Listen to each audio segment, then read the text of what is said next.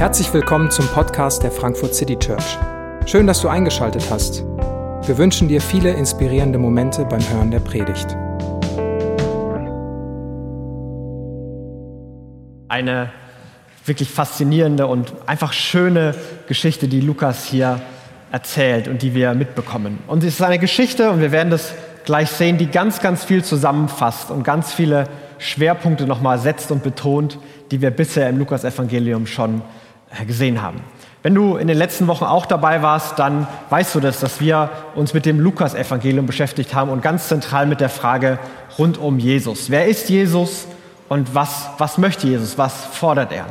Und wir haben gesehen, dass Lukas ganz viele Forschungen betrieben hat und versucht hat, Augenzeugenberichte zusammenzutragen, damit er etwas präsentieren kann. So, wer ist Jesus? Und er gibt uns diese verschiedenen Puzzlestücke, dass er heilt, dass er Gutes tut, dass er mit Vollmacht redet und lehrt, dass er als, ja, als Gott selbst quasi auftritt und er ein Bild von einer Welt zeichnet, die ganz neu und heil und schön ist, wo alles aufblühen kann. Und er lädt Menschen dazu ein, lädt Menschen ein, auf seinem Weg zu folgen, seiner Agenda sich anzuschließen. Und er tut es, indem er wieder Forderungen aufstellt. Und diese Forderungen, die haben ein, ein wirklich krasses Selbstverständnis von Jesus dahinter. Und wir haben das vielleicht letzte Woche, falls du dabei warst, gesehen, wie Jesus wirklich fordert, hey, du sollst alles aufgeben und mir nachfolgen. Dein ganzes Leben, dein ganzer Fokus soll auf mich gerichtet sein. Und Lukas macht das in verschiedenen Stellen praktisch. Und eine dieser Stellen, wo so eine Geschichte praktisch wird, wo jemand seinen Fokus auf Jesus ausrichtet und was das für das Leben heißt, ist diese Begegnung von Jesus und Zachäus. Und wir werden eingeführt und die Situation wird so ein bisschen beschrieben. Zachäus wird uns vorgestellt. Und Jesus kam nach Jericho, sein Weg führte ihn mitten durch die Stadt. Also wenn man von, vom Norden von Israel, von Galiläa nach Jerusalem wollte und Jesus ist gerade auf dem Weg nach Jerusalem, dann ging man da so am Jordan entlang und eine der Städte war Jericho und dann ist man nach Jerusalem abgebogen. Das waren noch so 30 Kilometer nach ähm, Jerusalem, das war so der letzte Halt. Eine Handelsstadt, da waren einige Leute. Zachäus, der oberste Zolleinnehmer, war ein reicher Mann und wollte unbedingt sehen, wer dieser Jesus war. Aber es gelang ihm nicht, weil er klein war und die vielen Leute ihm die Sicht versperrten. Uns wird Zachäus vorgestellt. Zachäus ähm, war ein Zöllner. Und Zöllner waren damals die mit Abstand unbeliebtesten Leute. Und das sieht man auch daran, dass als er Jesus sehen wollte, er nicht mal durch die Menge irgendwie vorkonnte, dass nicht einer ihn vorgelassen hat, obwohl er niemanden die Sicht genommen hätte. Der war absolut unbeliebt. Warum eigentlich?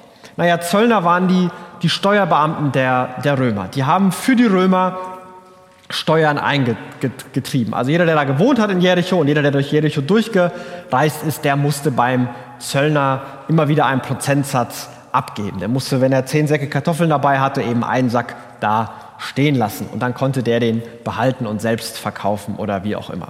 Die Römer hatten so eine gewisse Mindestsumme gesetzt. So, so viel erwarten wir, dass wir jeden Monat von dir bekommen, aber haben den Zöllnern die Freiheit gegeben, dass sie so viel mehr verlangen wollen, wie sie denn nur wollten. Also man konnte sich dadurch sehr gut bereichern.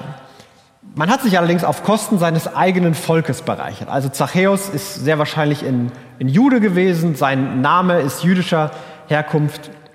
Und er hat sich also irgendwann dafür entschieden, sich seinem eigenen Volk, seiner eigenen Familie irgendwie den Rücken zu kehren und ab jetzt mit den Römern zusammenzuarbeiten.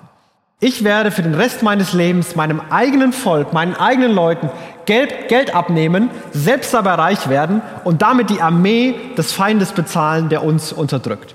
Das ist mein Plan. Und Leute, die so einen Plan hatten, Leute, die das gemacht hatten, ja selbstverständlich waren die zutiefst unbeliebt.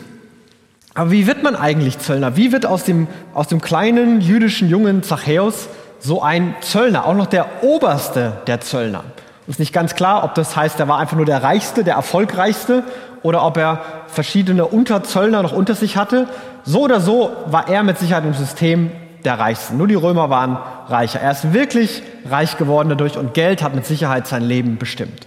Denn Geld ist auch der einzige Grund, warum man in dem Beruf einschlägt. Man wird unbeliebt, die eigene Familie dreht sich gegen ihn, man verliert alle Freunde und alle Anerkennung.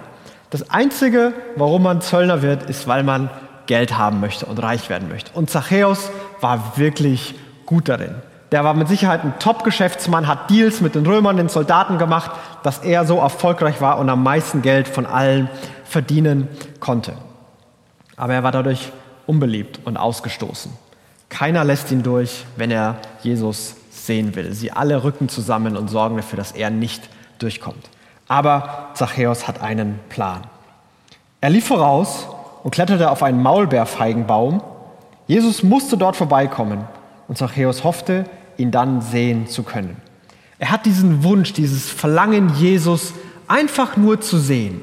Er hat vielleicht viel gehört von, von Jesus, was er so gesagt hat, was er so gemacht hat, und er möchte ihn einfach nur mal sehen. Weil er das eben nicht kann, läuft er voraus und geht da in einen Baum. Und die, das muss man sich nicht so wie so eine Eiche vorstellen mit so einem meterhohen Stamm, sondern diese Maulbeerbäume, die haben nur so einen meterhohen Stamm und dann beginnen dicke Äste zu kommen. Es sieht ein bisschen aus, als würde die Baumkrone direkt aus dem Boden kommen. Du kannst gerne mal Maulbeerfeige äh, googeln. Äh, eines schönen Tages, nicht jetzt, aber eines schönen Tages. Und dann wirst du sehen, da kann man hoch und man ist dann so ein, zwei Meter über der, über der Menschengruppe. Und man kann dann ganz gut sehen. Aber das Bild muss schon ein bisschen absurd gewesen sein. Also da sitzt der reichste Mann der Stadt, vielleicht in seinem Purpurgewand oder in seinem maßgeschneiderten Anzug, irgendwo allein in der Pampa auf dem Baum, weil er erwartet, dass da dann eine große Menge von Leuten vorbeikommt, wo Jesus ist. Also dann kommt irgendwann die Menge und Jesus kommt und dann sitzt da ein Typ im Anzug im Baum. So, was? Was macht er da? Was soll das? Was ist hier los? Es ist eine bizarre Situation. Aber Zachäus bleibt nichts anderes übrig. Wenn er Jesus sehen will, dann muss er vorbereitet sein, dann muss er oben in dem Baum sein, sonst wird er weggeschubst, zur Seite gestoßen, weil niemand mit ihm was zu tun haben will. Und all sein Geld hilft ihm hier nicht. Als Jesus an dem Baum vorüberkam, schaute er hinauf und rief, Zachäus, komm schnell herunter, ich muss heute in deinem Haus zu Gast sein. Jesus sieht ihn auf diesem Baum und auf einmal wird die ganze Menge so ein bisschen ausgeblendet, die da um Jesus rumsteht. Und er ruft über die Menge drüber hin zu diesem Zachäus. Zachäus, komm schnell darunter. Ich muss heute bei dir zu Gast sein. Also eine absolute Notwendigkeit und Dringlichkeit hier bitte. Ich muss heute bei dir sein. Ich muss bei dir zu Gast sein. Jesus lädt sich selbst ein. Und das ist zutiefst ungewöhnlich. Also dieser, dieser berühmte Rabbi, dieser berühmte Wanderprediger, der, der diese Wunder getan hat, diesen krassen Ruf hat, der, mit dem sich alle irgendwie assoziieren wollen, der sucht sich ausgerechnet Zachäus aus und möchte ausgerechnet bei Zachäus zu Hause sein. Er lädt sich bei ihm ein. Er will bei ihm zu Gast sein. Er will bei ihm übernachten. Und er, er stellt es einfach so in den Raum. Jesus hat mit Sicherheit viele andere Angebote gehabt. Jeder in der Stadt hätte ihn gerne aufgenommen. Und wenn er sich schon jemanden aussucht, dann doch bitte nicht diesen Zachäus. Aber er will bei ihm zu Gast sein. Und dieses zu Gast sein ist, ist, ist kulturell von, von hoher Bedeutung. Ähm, es ist, es ist eine, eine Verbindung eingehen, sich mit diesem Zachäus assoziieren. Es ist okay, mit ihm in einem Satz genannt zu werden, als, als Freund von ihm, als Partner von ihm gesehen zu werden. Es ist ein Angebot von Beziehung, ein Angebot von Freundschaft. Da, da passiert was Besonderes. Es ist nicht einfach nur, du hast das größte Haus, lass mich mal bei dir schlafen, aber weh, weh, du redest mit mir, sondern da geht es darum, um eine Einladung in Beziehung. Komm schnell herunter. Ich muss heute noch bei dir sein. Und Zachäus reagiert genauso, wie Jesus es möchte. So schnell er konnte. Die, die Formulierung ist hier genau die gleiche. Komm schnell, er macht schnell. Stieg Zachäus vom Baum herab, er nahm Jesus voller Freude bei sich aus, bei sich auf. Zachäus reagiert genauso, wie Jesus es von ihm fordert. Er wird so ein, so ein Musterbeispiel, wie man auf Jesus reagieren kann. Er hat diesen, diesen Wunsch, dieses Verlangen, ihn zu sehen. Und als Jesus ihn sogar sieht, als er viel mehr bekommt, als er selber haben wollte, ruft, ruft Jesus ihn, komm schnell und er kommt schnell. Er macht ganz genau, was Jesus möchte. Und in ihm ist so eine richtige Freude. Er nimmt Jesus mit Freude auf und er geht Beziehung mit Jesus mit Freude ein. Und das ist immer wieder ein wichtiges Kriterium, das, das passiert, wenn Menschen Jesus begegnen, dass da eine, eine tiefe positive Emotion, eine tiefe Freude bei Menschen aufkommt, die Jesus aufnehmen. Das ist kein widerwilliges, distanziertes, ich muss eben oder ich habe keine Alternativen oder aus schlechtem Gewissen, sondern nein, da ist, da ist Freude da. Freude mit Jesus in Verbindung zu treten, Freude mit Jesus assoziiert zu sein. Dieser große Jesus möchte was mit mir zu tun haben. Er sieht mich, er kennt sogar meinen Namen, woher auch immer er meinen Namen kennt. Und er ruft mich und möchte mit mir Gemeinschaft und Beziehung. Und so schön das für Zachäus ist und so schön sich das für uns anhört, so empört waren alle anderen, die dabei waren. Die Leute waren alle empört, als sie das sahen. Wie kann er sich nur von einem solchen Sünder einladen lassen? sagten sie. Da ist Empörung, sie verstehen das gar nicht. Und sie kommen gar nicht darauf klar, dass Jesus eigentlich der war, der hier die Einladung, der sich selbst eingeladen hat. Sie sagen, wie kann er sich denn einladen lassen? Aber Jesus hat sich gar nicht einladen lassen. Jesus hat die Situation an sich gerissen. Jesus war der, der Initiative gezeigt hat. Jesus war der, der gesagt hat, hey du, ich will bei dir sein. Ich möchte mit dir Gemeinschaft haben. Und die Leute kommen überhaupt nicht drauf klar. Das passt überhaupt nicht in die Kategorie. Dabei war das alles, was Jesus bisher getan hat. Jesus ist immer und immer wieder auf die Außenseiter, auf die Ausgegrenzten, auf die Belächelten, auf die Schwachen, auf die Kranken, auf die Verletzten zugegangen. Er ist auch auf die anderen zugegangen. Aber besonders diese Gruppe, die hat immer wieder auf ihn positiv reagiert. Jesus war sich überhaupt nicht zu schade, sich mit Leuten in Verbindung bringen zu lassen, mit Leuten assoziiert zu sein, die alle anderen gemieden haben, die alle anderen weggeschoben haben. Jesus hat einen klaren Blick für Zachäus, einen liebevollen Blick. Und er möchte mit ihm in diese Gemeinschaft, in diese Verbindung eintreten. Und die anderen Menschen, die Menge, die ihn so feiert und bewundert, die waren fasziniert von seinen Wundern, beeindruckt von seiner Lehre. Aber mit den Menschen, mit denen Jesus zu tun haben will, mit denen wollten sie nichts zu tun haben. Da kamen sie nicht drauf klar, dass Jesus so einen Umgang gepflegt hat. Aber zwischen Jesus und Zachäus scheint hier was Besonderes passiert zu sein. Es ist ein kleiner Bruch dann in der Geschichte. Wir wissen nicht, wann Zachäus diesen nächsten Vers sagt, ob das schon bei ihm zu Hause ist, wenn Jesus und die ganzen Jünger da bei ihm zu Hause sind oder ob es direkt in dem Moment ist, keine Ahnung. Aber die nächste Reaktion von Zachäus zeigt, was es für ein Moment für Zachäus gewesen sein muss. Zachäus trat vor den Herrn und sagte zu ihm, Herr, die Hälfte meines Besitzes will ich den Armen geben, und wenn ich von jemand etwas erpresst habe, gebe ich ihm das Vierfache zurück. Die Hälfte will ich den Armen geben. Wenn ich von jemandem etwas erpresst habe, dann gebe ich es ihm vierfach zurück. Zachäus ist auf einmal ein ganz anderer Mensch. Also so einen Satz hat er bestimmt in seinem Leben noch nicht gesagt, geschweige denn gedacht. Bisher hatte er eine, eine ganz andere Ausrichtung in seinem Leben. Wo kann ich möglichst viel Geld verdienen? Wie kann ich reich werden? Wie kann ich die Zölle optimieren? Wie kann ich bessere Deals mit den Soldaten machen, dass für mich noch ein bisschen mehr rausspringt? Wie kann ich möglichst viel Geld anhäufen? Geld hatte bisher sein Leben bestimmt, sonst wäre er wahrscheinlich gar nicht Zöllner geworden, sonst wäre er auch nicht so ein erfolgreicher, reicher Zöllner geworden. Aber hier auf einmal ist es ein ganz anderer Ton, ein ganz anderes Erleben. Auf einmal scheint sein Leben nicht mehr vom Geld bestimmt zu sein, sondern von, von Jesus bestimmt zu sein. Und es wird hier nicht explizit so technisch erklärt, dass Jesus äh, das gesagt hat und Zachäus ab jetzt das aufgegeben hat und sein Leben auf Jesus fokussiert hat. Nein, die Reaktion alleine ist, zeigt und ist Kriterium genug zu sehen, hey, bei Zachäus ist was grundlegend verändert. Etwas in seinem Herzen hat sich tief verändert. Sein Schatz, sein, sein, großes, sein großer Reichtum, alles, was er haben möchte, ist nicht mehr sein Besitz, sondern sein Schatz und das, was ihn wirklich reich macht, was er wirklich haben will, ist aber jetzt Jesus und diese Verbindung mit Jesus. Und es beginnt seinen Umgang mit Geld zu verändern. Es beginnt seinen Umgang mit Geld neu zu prägen. Er will die Hälfte weggeben. Als äh, jüdische Tradition sagt, also wenn du wirklich großzügig sein willst, dann gib 20 Prozent weg.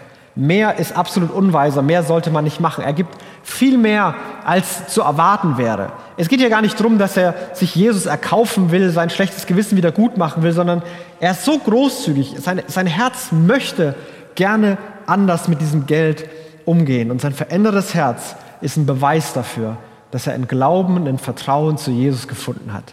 Dass die Liebe Jesu, die Gnade Jesu, die ihn auf diesem Baum gesehen hat und eingeladen hat, dass die sein Herz grundlegend transformiert und verändert hat. Und die verändert auch seinen Umgang mit Geld. Ab jetzt bestimmt Jesus sein Leben und nicht mehr sein Geld. Und ich glaube, dass wir dem ganzen Lukas-Evangelium nicht gerecht werden würden, wenn wir nicht ein kleines bisschen auf, auf Geld uns auch fokussieren würden. Und es gibt viele andere Themen, die das Leben bestimmen können. Das ist bei weitem nicht nur Geld. Es gibt auch viele andere, die bei Lukas vorkommen. Trotzdem ist Lukas das Evangelium und das Buch im Neuen Testament, das am meisten über Geld redet. Wenn du in dem Leseplan dabei warst, wirst du gemerkt haben, dass in fast jedem Gleichnis und immer wieder ein, ein reicher Bauer, ein reicher Verwalter, ein reicher Herrscher äh, vorkommt, dass es über Besitz und Geld geht. Jesus macht sogar einmal in Kapitel 16 so stark die Kategorien auf, du musst entweder Gott dienen oder dem Geld dienen.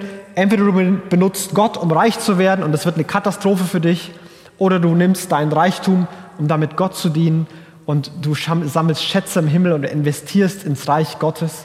Jesus lädt immer wieder ein, großzügig zu sein, sich um die Armen zu kümmern.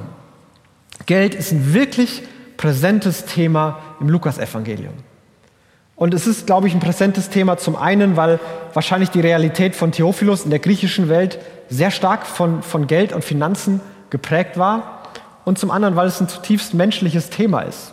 Und, und Besitz und Reichtum und Geld ist für, für fast alle Menschen ein größeres Thema. Und, und was so bezeichnend an dieser Geschichte ist, dass dieser Wechsel passiert, dass so eine Freiheit, Großzügigkeit, Freigiebigkeit da ist. Dass Zachäus seinen Schatz in Jesus gefunden hat und deswegen großzügig mit seinem Geld umgehen kann. Ja, sein Geld ihn nicht mehr bestimmt. Und wie kann das aussehen? Was bestimmt unser Leben? Und wenn wir so ein bisschen die Geschichten aus dem Lukas-Evangelium zusammentragen und aus dieser Geschichte zusammentragen, vielleicht zwei, drei Fragen, die uns helfen können. Wo stehen wir eigentlich? Wo stehen wir, wenn es darum geht, wo ist mein Herz? Bei Geld und bei Jesus. Wo, wo stehen wir da? Wie sehr bestimmt dein Besitz dein Leben? Erste Frage. Wie begegnest du reichen Menschen? Was denkst du über sie? Wie gehst du mit ihnen um? Hast du da sofort empörende, schlechte Gedanken, dass sie das nicht verdient haben und bestimmt mit Betrug und mit Beschiss und mit Ausbeutung irgendwie sich angeeignet haben, bist du sofort neidisch oder versuchst du dich beliebt zu machen und einzuschleimen, weil du vielleicht was vom Kuchen abhaben möchtest? Wie reagierst du, wenn du reichen Menschen begegnest? Kannst du ihnen auf Augenhöhe mit Freiheit, ja, ihnen das gönnen, zu gönnen, einfach dich mit ihnen zu freuen, kannst du ihnen so begegnen oder nicht? Und wenn, wenn da noch so ein Groll oder Neid oder Ablehnung in uns ist, dann glaube ich bestimmt Geld unser Leben mehr, als wir zugeben wollen. Oder anders gefragt, zweite Frage, wie begegnen wir Menschen, die arm sind, die viel weniger als wir haben? Versuchen wir sie zu meiden, versuchen wir das auszublenden, belächeln wir sie, denken wir, wenn sie sich mal anstrengen würden, dann, dann würde das sich auch ändern. Finden wir, die sind selber schuld? Glauben wir, dass wir einfach besser sind, weil wir mehr haben?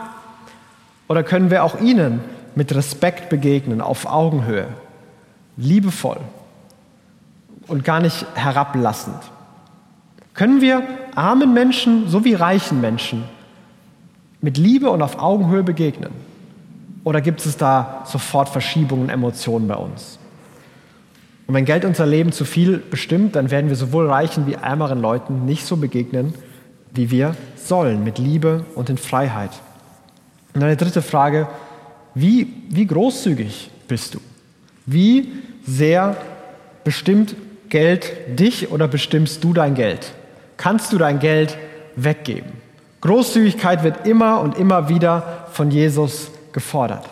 Und Großzügigkeit, wenn Jesus das sagt und wenn Freiheit im Umgang mit Geld ist nicht nur so, okay, ich sitze hier und ich bin bereit, einen Scheck zu schreiben, wenn halt einer mich fragt und wenn ich mal irgendwo ein Bedürfnis sehe. Sondern Jesus sagt, es ist ein, ein verändertes Herz. Es beginnt mit einem großzügigen Blick durch die Welt zu gehen und beginnt Möglichkeiten zu suchen und zu sehen, wo kann ich in meiner Gesellschaft, in meiner Stadt, in meiner Kirche, in meinem Freundeskreis, bei Bedürftigen, wo kann ich helfen? Wo kann ich Gutes tun? Wo kann ich gastfreundlich sein? Wo kann ich direkt mit Ressourcen helfen? Wo kann ich das, was ich habe, teilen? Wo kann ich großzügig sein? Bist du großzügig? Kannst du dein Geld so sehr bestimmen? Hast du dein Geld so sehr im Griff, dass du es weggeben kannst? Dass du nicht nur das weggeben kannst, was sowieso übrig ist und einfach nur rumliegen würde, sondern dass du was weggeben kannst, was du merken würdest. Worauf, was für dich vielleicht ein Verzicht bedeuten kann. Und Jesus lädt uns wieder und wieder ein. Und auch diese Geschichte hat es. Und kurz davor kommt der, der reiche Jüngling, der eben nicht bereit ist, alles für Jesus aufzugeben, der zu sehr an seinem Geld hängt. Und im Kontrast dazu ist Zachäus, der auf einmal mit Freiheit und mit Großzügigkeit mit seinem Geld anders umgehen kann. Und das hat mit Sicherheit sein Leben verändert. Wenn wir uns das vor Augen führen, was hat er bisher gemacht? Naja, bisher hat er versucht, möglichst viel zu bekommen. Und es hat dafür gesorgt, dass er immer unbeliebter wurde, immer ausgegrenzter wurde, er nicht mal bei einer, irgendwo auf der Straße rumlaufen könnte, ohne dass die Leute ihn zur Seite schieben.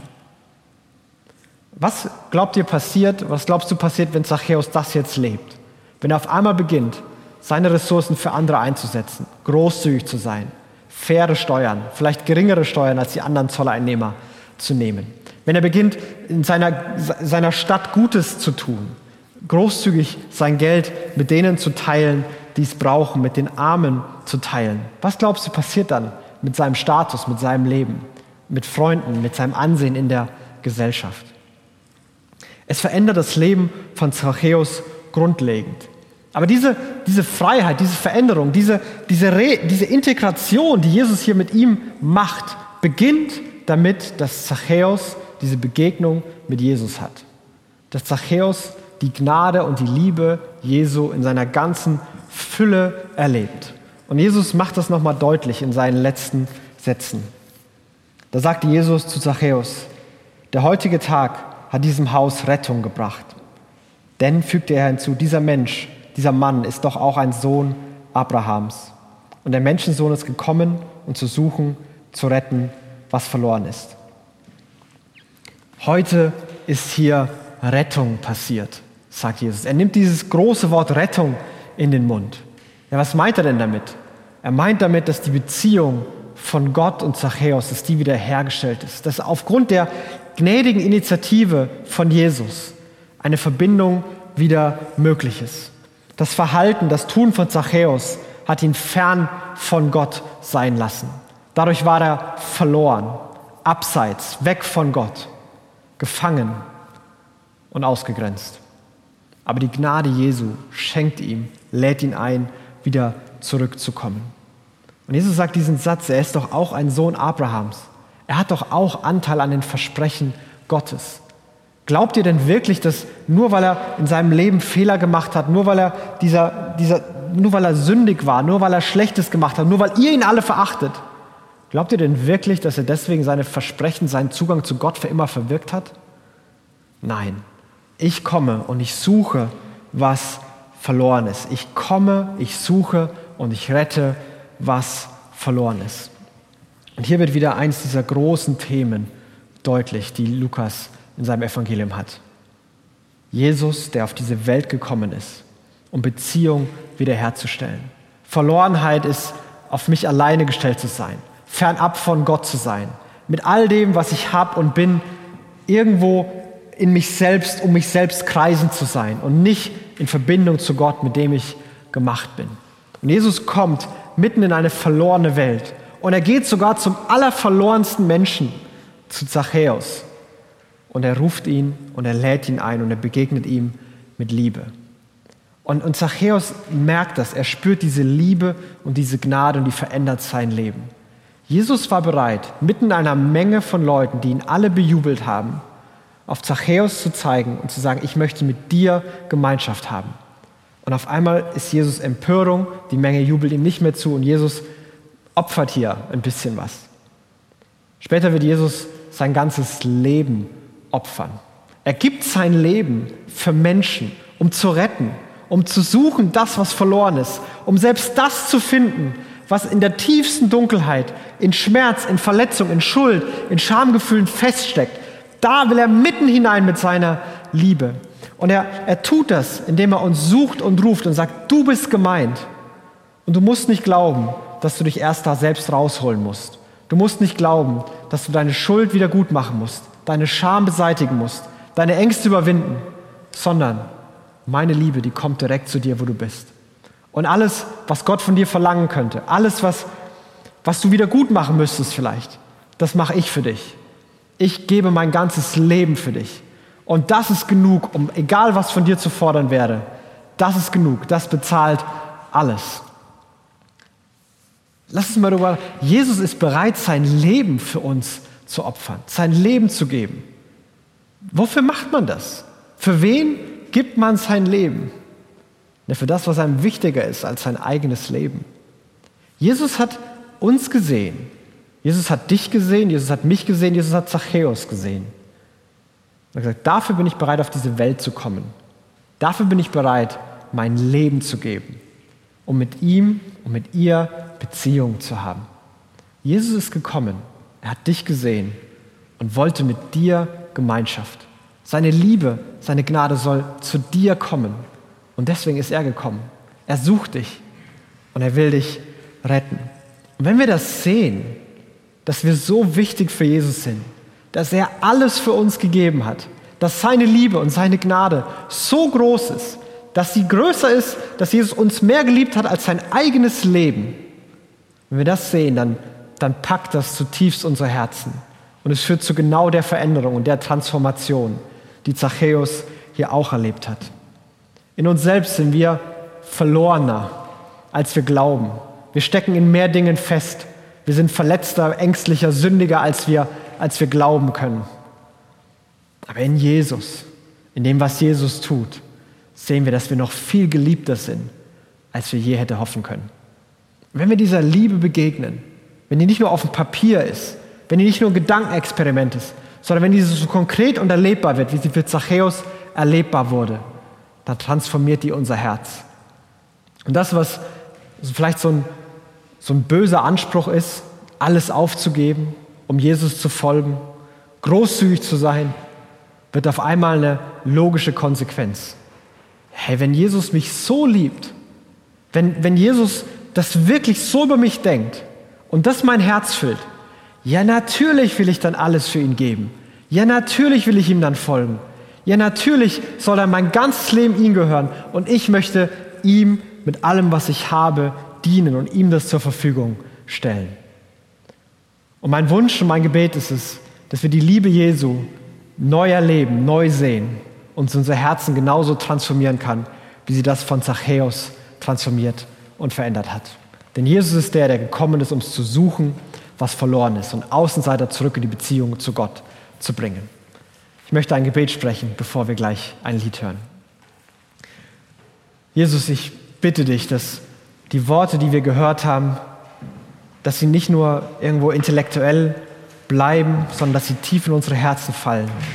Dass wir sehen, wie groß deine Liebe ist und dass deine große Liebe unsere Herzen transformiert. Dass sie uns befreit, da wo wir gefangen sind. Dass sie uns heilt, da wo wir verletzt sind. Dass sie uns Würde zurückgibt, da wo wir uns schämen. Und dass sie uns mutig macht, wo wir ängstlich sind.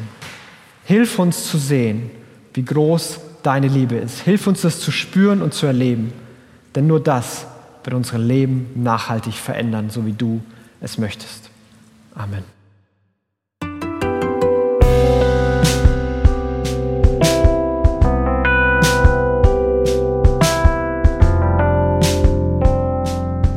Wir hoffen, die Predigt hat dich inspiriert.